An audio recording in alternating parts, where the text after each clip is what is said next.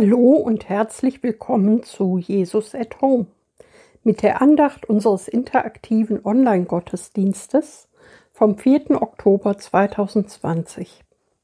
Wir sind Sabine und Josef und wir freuen uns sehr, dass du dich reingeklickt hast.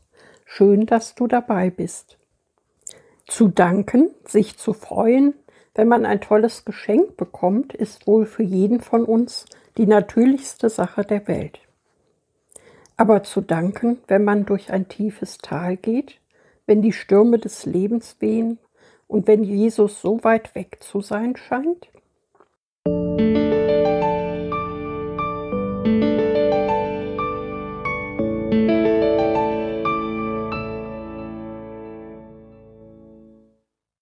Gott sei Dank. Warum Dankbarkeit eine Herzenseinstellung ist oder sein sollte. Ein dankbares Herz ist selten ein verbittertes, und ein undankbarer Mensch ist selten glücklich, oder? Sagt Dank Gott, dem Vater, alle Zeit für alles, im Namen unseres Herrn Jesus Christus. Epheser 5, Vers 20. Die meisten von uns haben eine gute Erziehung genossen und dabei Dankbarkeit sozusagen mit der Muttermilch aufgesogen. Beliebtester Mamaspruch, seit wir sprechen können. Was sagt man da?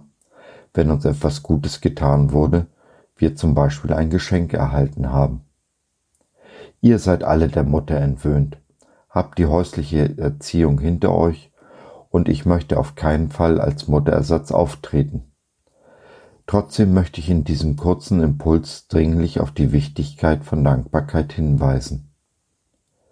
Denkt euch doch mal das Gegenteil. Schon mal einem undankbaren Menschen begegnet?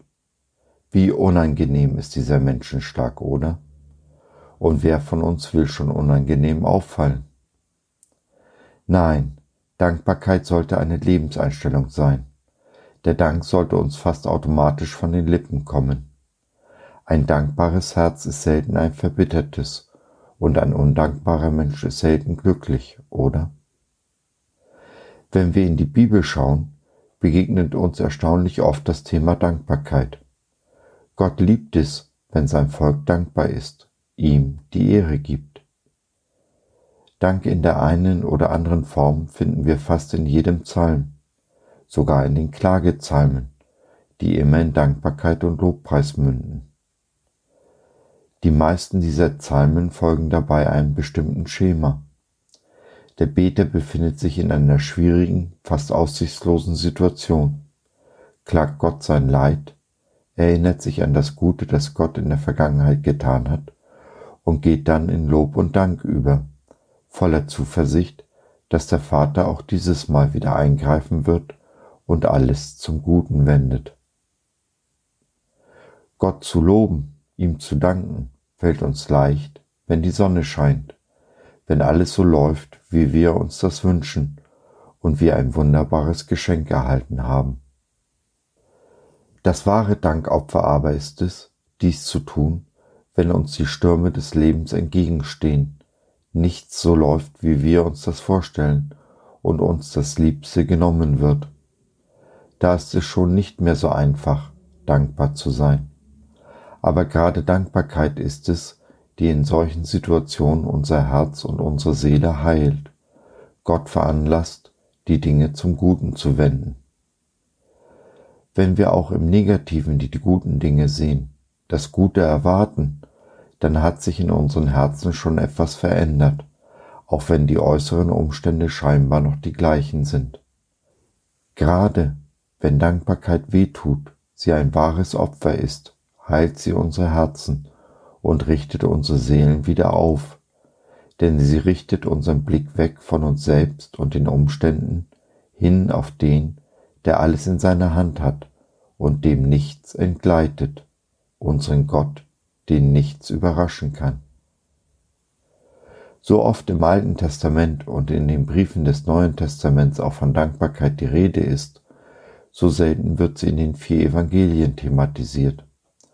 Berühmteste Geschichte in diesem Zusammenhang ist die Heilung der zehn Aussätzigen in Lukas 17, 12 folgende, wobei nur einer der zehn Geheilten umkehrt, Gott die Ehre gibt und Jesus dankt. Jesus wundert sich sehr darüber. Undankbarkeit ist also kein ausschließliches Merkmal unserer heutigen Zeit, sondern es hat sie schon immer und zu allen Zeiten gegeben. Viel häufiger spricht Jesus dagegen über das sich Sorgen machen. Ich denke, sich zu sorgen, das Schlechte zu erwarten und das Vertrauen in Jesus zu verlieren, dass am Ende alles gut wird, ist das Gegenteil von Dankbarkeit, ist gelebte Undankbarkeit mit all ihren negativen Folgen. Hm. Nun höre ich mich doch an wie eine Mutter. Aber ich bin gewiss, wenn du dir ein dankbares Herz erhältst, nicht nur Gott, sondern auch deinen Mitmenschen deine Dankbarkeit aussprichst, auch und gerade für die kleinsten Kleinigkeiten, wird dies nicht nur dich und dein Herz verändern, sondern auch deinen Nächsten und damit die Welt um dich herum. Nicht nur du wirst ein gutes, glückliches und sorgenfreies Leben führen, sondern du wirst auch diese Welt damit ein ganzes Stück besser hinterlassen, als du sie vorgefunden hast. So, das war's für heute. Wir hoffen, wir haben dich zum Nachdenken gebracht und du konntest etwas mitnehmen.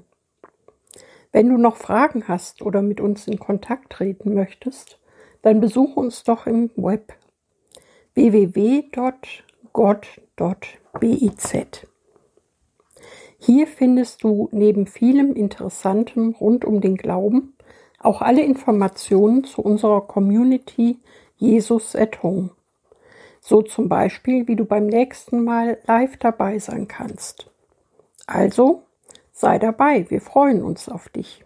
Bis dahin, Sabine und Josef.